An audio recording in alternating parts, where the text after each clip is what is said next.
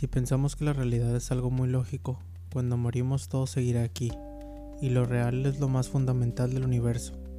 Si vemos en la superficie, todo está hecho con moléculas, pero para entender las moléculas, te das cuenta que solo son grupo de átomos, y los átomos son grupo de fotones, protones, neutrones, que están hechos de quarks y leptons, y ellos están hechos de nada.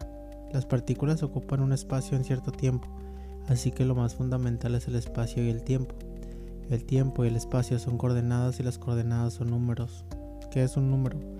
Un número existe en un lugar y es un concepto en nuestra mente al igual que todos.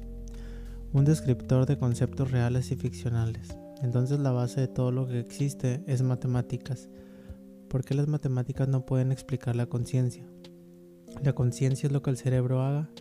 Para entender al cerebro tienes que ver las neuronas, para entenderlo tienes que verlo desde la biología, que es química complicada, química es física y física es matemáticas.